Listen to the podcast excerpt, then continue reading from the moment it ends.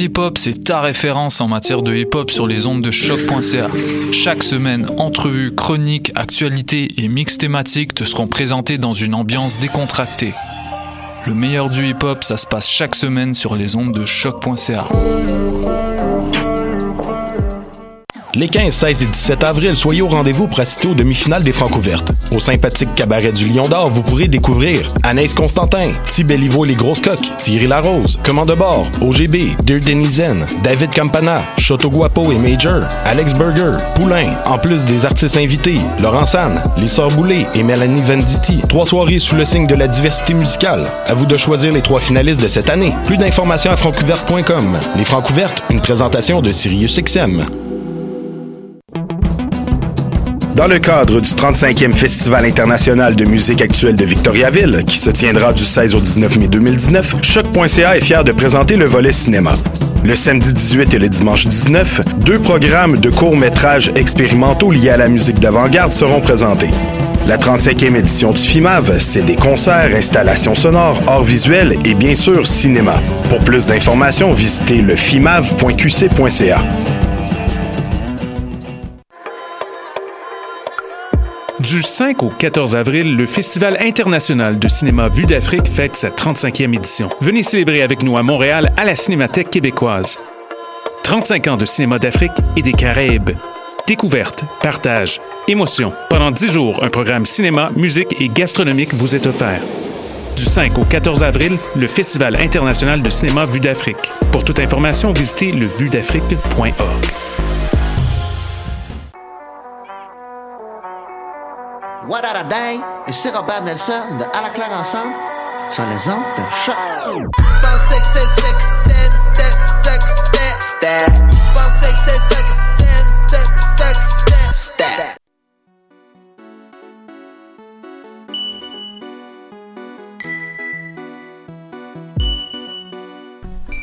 Sans dentelle sur les ondes de Peach City Radio et en ligne sur choc.ca.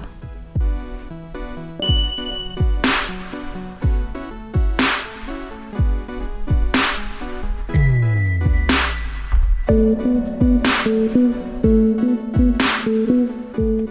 Bonjour à tous et à toutes et bienvenue à Sans Dentelle. Euh, si vous nous, regardez sur le live Facebook, on est dans le mauve et on filet funky. Ou à chaque.ca, on a des nouveaux, des nouvelles lumières. Fait que on en profite pour faire le party sur des sujets féministes parce que oui, le, le féminisme c'est aussi le party. The old saying. Donc, euh, sur une note un peu plus sérieuse, euh, cette semaine, euh, c'était un peu chaotique hein, pour l'actualité féministe. je sais pas si vous en avez un peu entendu parler, les filles qui, sont avec moi. Mais je veux dire, ça s'en allait un peu partout, là, aussi avec... Pour revenir un peu sur le sujet de la semaine passée, là, donc avec la, la, loi sur la laïcité, les femmes s'en vont un peu dans tout bord, euh, tout côté là, sur euh, l'idée que cette loi-là est-elle féministe, ne, ne l'est-elle pas? Euh, on a pris quand même une position assez ferme la semaine passée pour dire que ce n'était pas, c'était une loi qui était fondamentalement misogyne. Et ben il y a aussi eu d'autres scandales durant la semaine. on peut penser euh, au de l'utérus. Je sais pas si vous avez vu ça. J'en profiterai peut-être pour faire un petit message. Euh, euh, je veux pas responsabiliser personne, mais euh, faites attention quand vous inscrivez à des euh, des trucs un peu plus spirituels. Prenez bien conscience de ce qui est ce qui vous est offert, comment c'est formulé. c'est pas de votre faute. Je veux pas dire que vous devez vous prendre la responsabilité de vous protéger, que c'est aux gens de ne pas faire ça. Hein, on s'entend bien. Mais faites attention à tous et toutes. Donc, ceci étant dit, euh, Marie-Christine, tu voulais allô, allô? tu voulais revenir sur notre sujet de la semaine passée justement euh, en nous parlant du port du soutien-gorge. Ouais, ben en fait, euh, il y avait une excellente publication de l'humoriste Virginie Fortin. ça m'a lancé sur cette réflexion-là. Elle disait si vous voulez tant libérer la femme d'un vêtement si oppressant, interdisez le port du soutien-gorge pour le fun. Et là, ça en est suivi des tonnes de réactions par rapport à ça. Oui, j'imagine. Mais juste, je vais juste faire une petite parenthèse, justement. euh, lisez pas les commentaires en dessous de sa publication. Euh, Il y a des messieurs qui se sont permis de commenter le corps de Virginie. C'est très malaisant, donc euh, je vous dis de pas lire les commentaires. Fin de la parenthèse. Euh, mais blague, la blague de Virginie, là, blague pas blague, là, en fait, là, euh, ça m'a fait penser un peu à l'an passé puis l'année précédente, si je me trompe pas. Il y avait des adolescentes au, Ca- au Canada qui, qui étaient concernées par rapport au code vestimentaire qu'elles jugeaient sexiste. Euh, donc, euh, elles se disaient là, lésées parce que le code n'était pas égalitaire au niveau des hommes et des femmes. là. Mais dans ce, dans ce mouvement-là, il il y avait eu, bon, le code vestimentaire à proprement dit, plus de règles pour les filles, donc mettons pas droit aux bretelles spaghetti, euh, la longueur des shorts qui était écrit pour les femmes seulement, donc euh, le fallait, fallait pas voir les épaules, mais fallait pas non plus avoir euh, des vêtements moulants. Mais les hommes, il n'y avait pas cette, interdi- cette interdiction-là. Donc, il y avait les, il y a un muscle shirt, là, qui s'appelle, là, pour mouler la forme des, des muscles. Euh, ça, c'est, ça, c'était pas interdit, mais par exemple, les robes trop moulantes, etc., ça, ça l'était, là. Il y avait aussi des, en même temps, il y avait une tollée sur le code vestimentaire au travail, qui était complètement l'inverse. Donc, euh, jupe obligatoire, décolleté, euh, talons hauts, etc., là. Tout dans l'industrie du bar aussi. on Oui, c'est ça, exactement. euh, Mais même des fois, c'était dans l'industrie hôtelière ou Ah euh, ouais. service à clientèle. Donc là, on voit d'un côté les jeunes femmes au secondaire, faut surtout pas qu'elles euh, qu'elles distraient. C'est ça, parce qu'en plus, ce qui, ce qui avait fait euh, un tollé, c'est que ça avait un rapport avec un professeur qui s'était plaint. Donc c'est très malaisant. Oui, c'est ça, exactement. Les gens qui nous écoutent en live Facebook, vous avez pu voir mon, mon visage plein de questionnements et de dégoût. Exact. Ça a été, c'était venu d'une plainte d'un professeur. Donc, euh, puis de l'autre côté, ben les femmes au travail, elles, se doivent de porter une apparence euh, sensuelle et séduisante euh, en tout temps là. Euh, donc c'est, un peu para, c'est un peu paradoxal. Là. Euh, il y avait aussi, euh, en fait, celui qui, mon cas qui m'intéresse particulièrement, c'était l'adolescente qui avait été invitée à se couvrir car elle ne portait pas de brassière. Là, on va au-delà de l'apparence superficielle, là. Ça veut dire que, là, tu prends le temps d'observer, là. Je veux dire, elle ne portait pas de brassière. La directrice l'a invitée à se couvrir. C'est très, très malaisant, là. Ben oui, ça veut dire qu'il y a quelqu'un qui a passé le temps pour regarder sa poitrine puis dire Hey, cette petite fille-là, elle porte pas de brassière. Exactement. Ça veut dire qu'on voyait comme un peu son mamelon transparaître à travers son vêtement. C'est ce que, du moins, c'est ce que le professeur aurait dit, que ça rendait mal à l'aise. Et au lieu de, comme, intervenir auprès du professeur, on a dit à cette jeune femme-là de devoir se vêtir autrement, de la couvrir. Donc, ça a fait atelier. Les, les, les élèves, elles avaient manifesté. Il y avait les parents aussi qui se portaient. Mais il y avait d'un autre côté, il y avait aussi dans le mouvement public euh, toute cette, euh, toute cette dénonciation-là, mais t'as l'effet contraire, comme, ben voyons donc, on va laisser nos jeunes femmes euh, porter, euh, être seins nus sous le vêtement, etc. Donc c'était vraiment, c'était vraiment étrange. Euh, puis, euh, dans la Colombie-Britannique aussi, il y avait un employeur qui exigeait que ses employés portent, euh, portent des brassières. Parce qu'il y avait des employés qui n'avaient pas porté de brassière et donc, il, il disait que c'était inacceptable. Donc, encore là, ces femmes-là étaient comme, ben là, je crois pas que ça devrait être interdit. là. Est-ce qu'on peut se rappeler de, de l'utilité de la brassière qui est de supporter les seins? Oui. Je veux dire, il n'y a pas d'autre utilité à la brassière. Ouais, ben je vais y revenir plus tard justement parce que et, mais, Mais, oui. mais oui, je, je comprends euh, le lien avec la blague de, de Virginie, mais mis à part sa blague, y a-t-il, oui, y a-t-il vraiment un lien avec euh, la loi sur euh, la laïcité? Parce que là, on, on s'égare un peu, là. Ouais, ben c'est ça. Ben en fait, c'est que en 2013, si on, si on revient là dans le temps du Parti québécois qui parlait de la charte des valeurs, puis ça aussi, ça avait fait de gros euh, il y avait un sondage qui avait été émis chez les chez les Québécois en fait, 1153 euh, internautes là, âgés de 18 ans et plus. On leur a- on les avait sondés sur les signes religieux, qu'est-ce qu'ils pensaient par rapport à par rapport à ça. Donc, les quatre signes religieux, c'était le voile, la croix, le turban et la kippa. Euh, la maison de sondage a fait un rappel, par exemple, parce qu'ils disent de pas trop se fier aux résultats par rapport à la kippa, qui est le couvre-chef juif, euh, parce qu'ils croient que les gens se sont trompés avec le kirpan, qui est un poignard Ah. sikh. Donc, euh, donc, faut pas trop se fier aux résultats par rapport au kippa. Euh, ben, tout ça pour dire que quand on parlait des médecins, si on leur disait est-ce que vous, vous accepteriez de recevoir des soins des médecins portant les signes religieux? Si on y allait par signes religieux, ben là, à ce- moment-là, il y avait un désaccord environ de 30% pour tout ce qui était autre que la croix. Donc, euh, c'était plus élevé pour les autres, vous comprenez? Et, mais là, ça, c'est un médecin, c'est un, milieu typiquement masculin. Donc, euh, Mhm. pour, pour le cas ici présent, ça, ça nous intéresse un peu moins. Mais tandis si on parle de garderie, qui est un milieu typiquement féminin de, pour les employés, là, ça a augmenté. Là. Il y avait plus de, il y avait plus de la moitié qui était mal à l'aise avec le voile, le turban.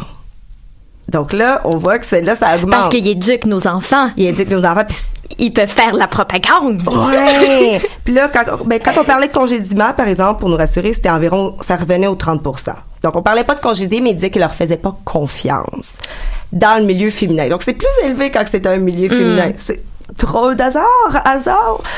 Mais moi, je peux pas m'empêcher de voir un lien, là, parce que le contrôle vestimentaire de la femme, c'est pas nouveau. Il y, a la- il y a eu les réactions de l'apparence de Catherine Dorion, là, Oui. alors que son collègue euh, Sol Zanetti, lui, ça a fait beaucoup moins de vagues, parce que Catherine Dorion, c'était et ô combien effronté de s'habiller comme ça. Euh, Safia Nolin aussi, bon, le Oui, scandale que... maudit cheveux gras. C'est ça. Mais tu sais, alors que c'est dans, chez les artistes, il y a plein d'hommes qui se sont toujours vêtus euh, de façon Euh, oui. inappropriée, entre guillemets. Euh, plus loin, on pourrait dire, les femmes ont déjà été interdites euh, de porter le pantalon avant la révolution là, du vélo. Euh, Il y a toujours les lois non écrites aussi qui nous fait penser au temps du corset. Puis euh, c'est là que... Ben oui, ben un peu l'an- l'ancêtre du soutien-gorge. C'est ça, exactement. Et là, mis à part les policiers des mœurs qui trouvent qu'un un mamelon féminin est totalement obscène, mais ne semble pas perturbé pendant tout qu'il y a un dude qui se promène sans Moi, ça me perturbe beaucoup. Moi aussi. À chaque fois, je suis comme. Je ne comprends pas. C'est ça parce que selon la loi, en fait, là, la loi canadienne, hommes-femmes, ça revient au même. Par contre, la loi québécoise, les hommes ont le droit de se promener torse nu, mais pas les femmes. Euh, mais le- rapidement, là, parce que euh, la chronique est pas mal finie, mais la loi canadienne ne s'applique pas sur. Non, ça, ça reste quand même de, ça reste quand même géré par le provincial. OK. Donc, mais est-ce que c'est vraiment, c'est- étrange tout ça. Là? Pourquoi on a une loi si différente? Mais encore parce qu'on associe le mamelon féminin comme la sexualité. Le suppôt de Satan. C'est ça, exactement. Mais tu sais, au niveau, si on, va, on retourne au soutien-gorge lui-même, là. On se dit, ben, il doit y avoir des raisons pour qu'on demande aux femmes de porter un soutien-gorge. Ça doit être comme des raisons de santé, des raisons de support, tu sais. Bon, si on va, euh, il doit y avoir bien une raison. C'est lourd, une poitrine. Mais non, il y en a pas. En fait, les études démontrent que sans soutien-gorge, même ça nuit peut-être même aux, euh, aux muscles. Donc, il y a aucune raison valide de porter un soutien-gorge. Donc, il y a aucune valide, raison valide de paniquer aussi si elles ne veulent pas en porter. De là encore, je me, je, je me questionne sur pourquoi on veut encore diriger les femmes avec leur code vestimentaire. Je, je trouve ça totalement étrange. Ben merci euh, Marie-Christine, ce fut très euh, éclairant, très frustrant aussi. Euh, et maintenant, on s'en va en musique avec euh, Wise Blood. Et on, on va se reprendre après, hein? De la chanson Andromeda.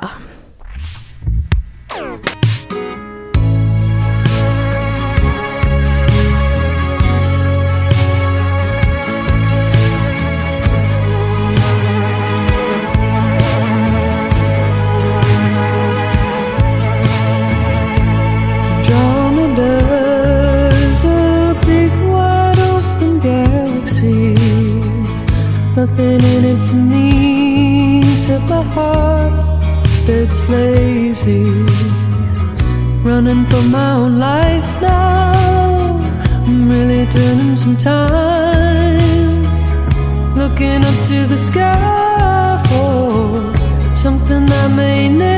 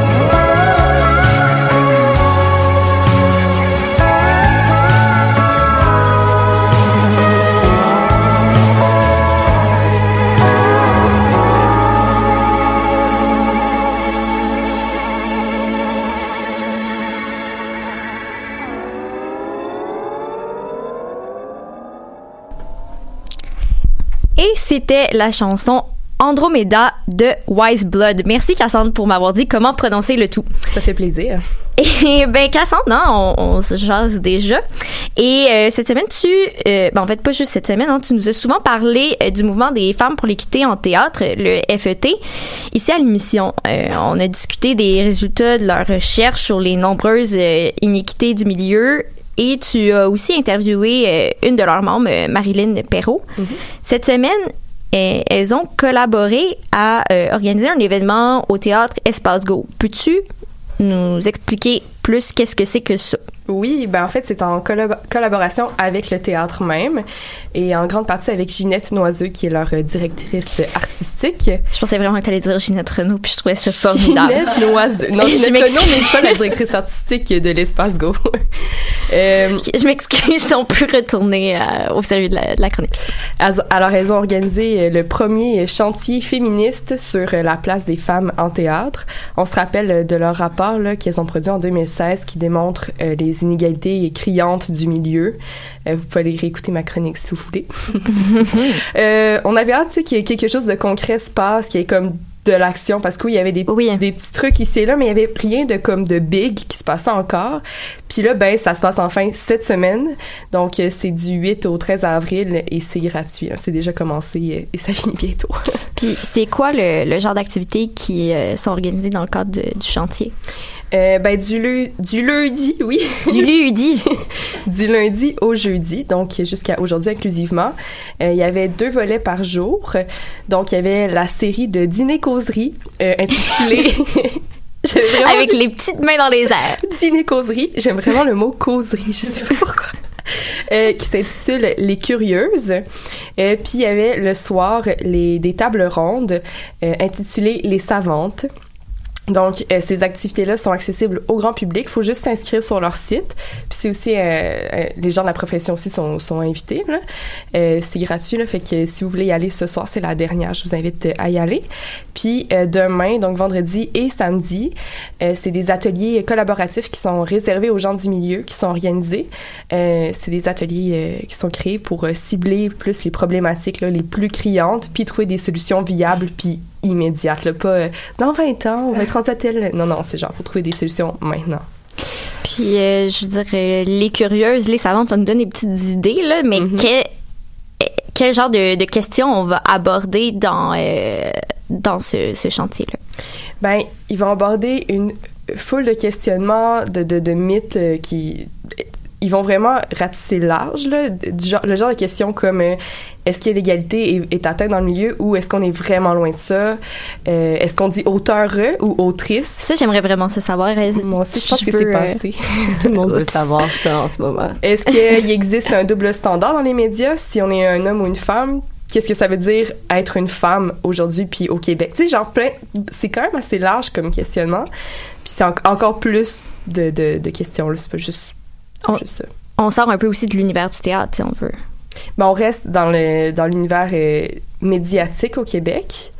On se Mhm. concentre sur l'univers théâtral parce que c'est toutes des femmes de théâtre qui, euh, qui Mhm. sont là, qui, qui vont venir parler, qui font, qui donnent des conférences, qui animent les discussions et tout. Mais on ratisse quand même, euh, quand même dans, le, dans les médias québécois. là. Mhm. Mm. Puis est-ce que c'est des activités qui vont être mixtes? Oui, puis c'est aussi vraiment encouragé. Euh, on fait collectivement partie du problème, puis c'est collectivement qu'on peut arriver à trouver des solutions. Puis si c'est juste les femmes qui s'y mettent puis qui, qui, trouvent des solutions, c'est bien. Mais si on on n'inclut pas tout le monde, si on donne pas la parole aussi, si on on n'invite pas les des hommes aussi à avoir des discussions sur la problématique, euh, c'est euh, fermer les yeux à une partie du problème, tu sais. Puis c'est aussi faire de la sensibilisation auprès des gens qui Oui. sont un peu une bonne partie du problème, tu sais. Mhm. Puis tu sais, même que la dernière, leur dernier euh, atelier, là, samedi, s'intitule Comment être des alliés. Ah, ça, c'est intéressant. Puis alliés et ES, là, en tant que, comme en tant que femme, comment être alliée Mhm. euh, pour aider à régler la problématique. Fait que c'est quand même intéressant. Ils sont pas juste euh, euh, dans un cercle fermé féminin. Mhm. Ils veulent ouvrir leur cercle. Puis c'est quoi les les l'objectif en organisant euh, le chantier féministe? On en a déjà un peu parlé, mais euh, elles ont comme listé vraiment leurs objectifs. Là. Donc, euh, il y a de donner une visibilité aux femmes du milieu théâtral qui se battent encore pour avoir la visibilité, faire la sensibilisation, mieux comprendre aussi par quoi passent les femmes du milieu pour avoir l'option de créer. Parce qu'on s'entend que, ultimement, quand t'es en théâtre, ton but, c'est de créer. Puis si t'es un- c'est un frein, si ton genre est un frein à ça, t'sais, mieux comprendre par quoi elles passent pour... euh, pour arriver à leur fin. Euh, Ils veulent aussi favoriser un genre de gros wake-up call pour euh, valoriser ces femmes-là artistes. Elles veulent aussi écrire des conversations, des réflexions pour trouver des pistes de solutions, puis outiller aussi les femmes pour qu'elles se permettent d'exploiter leur plein potentiel sur nos scènes québécoises. Puis depuis que le mouvement euh, FET a été créé, on a on a déjà pu voir des changements dans le milieu, non? Ben oui, mettons le rideau vert cette saison, on sorti une programmation 100% féminine qui s'intitulait Place aux femmes. Mm. Euh, le TNM euh, s'applaudissait euh, parce que la- leur prochaine saison est paritaire. J'aime ça que le TNM s'applaudisse. parce que j'imagine Lorraine Pintal est comme bravo, je fais une saison paritaire. Au niveau des artistes et des concepteurs, Bonne conceptrices. Pas d'imitation de Lorraine Pintal, merci. tu sais, ils font des genres d'hommages, mais c'est plus au day-to-day, là, qui- puis dans les petits gestes qu'on va, qu'on va créer un réel changement. C'est pas en faisant comme, OK, on fait une saison 100% féminine, mais ça Mais- sera pas tout le temps de même. Mais le rideau vert avait pas renouvelé ce- cet engagement-là de prendre que des euh, productrices féminines? Euh, c'est possible, mais je crois que j'ai vu. C'est- euh, mais tu sais, je pense que c'est et suit- en ce moment les théâtres suivent une genre de vague, mais à quel point cette vague-là va perdurer, puis je pense que c'est pas ça la solution à long terme, tu sais. Fait que c'est en, en faisant le chantier, ils veulent trouver justement des solutions pour avoir des changements à long terme, puis que ça devienne euh, une norme et non un être euh, in the wave. Ben, ça revient un peu à tous les, les événements ou les, euh, les pulsations féministes qu'on voit arriver dans le sens Mhm. que le féminisme est devenu un trend, Ouais. est devenu une façon d'attirer du public, est devenu un outil du capitalisme. Donc, C'est se faire des petites tables dans le dos, de faire comme, OK, j'ai fait un, un truc là, c'est éphémère, mais ça montre que je suis du côté des féministes. Mais c'est pas vraiment ça qui va créer un, un vrai changement à long terme, puis qui va faire une vraie différence dans notre milieu culturel québécois. Là. Mhm. Mais euh, c'est euh, bref, c'est c'est intéressant hein, que, que le projet soit mené de pair avec euh, Ginette Noiseux, qui fait partie de la vague des féministes des années 70. Oui, parce qu'on a beaucoup entendu de leur bouche des féministes des, des années 70. Je pense, je pense à ma grand-mère aussi, là, euh, que on a beaucoup entendu de leur bouche que le travail était achevé, tu sais, qu'on n'avait plus vraiment de chemin à faire parce Mhm. qu'elles se sont tellement battues. C'est important de reconnaître leur travail aussi et tout, mais c'est important de faire c'est pas fini. Puis justement, Ginette Noison, en entrevue avec le journal Métro, elle, disait que que c'est tout le contraire dans, le- sens que comme le chemin est pas pantoute fini puis que c'est encore plus compliqué à notre époque d'être une femme parce qu'on on a comme beaucoup de pression de chaque barre d'être euh, attirante mais pas trop pour pas comme tu sais il y a comme plein de de facettes qui rendent le fait d'être une femme encore plus compliqué puis encore plus pesant tu sais euh, puis ce qui est le fun aussi, c'est que dans les, dans les discussions, les- dans le chantier féministe, il y, avait, il y a des invités multigénérationnels. Puis ça rend ça encore plus riche, je trouve, parce que si on reste dans notre euh, les, le féminisme millénial comme nous, euh, qu'on a beaucoup des, des discours similaires, je trouve que ça permet de, de la- le fait d'avoir des, des femmes de plein de générations permet d'avoir des strates de, de- des pistes de réflexion différentes. Puis je trouve ça pertinent de voir aussi d'où euh, d'où on vient. Ben, euh, merci beaucoup, Cassandre. fait Euh, on va rester à l'affût de voir comment ça se développe. Euh, en fait, merci à vous deux. C'était bien intéressant comme euh, émission. Merci. Merci pour vos chroniques. Et nous, euh, on, euh, on se retrouve la semaine prochaine et on se laisse en chanson avec Shanna Cleveland et la chanson A New Song.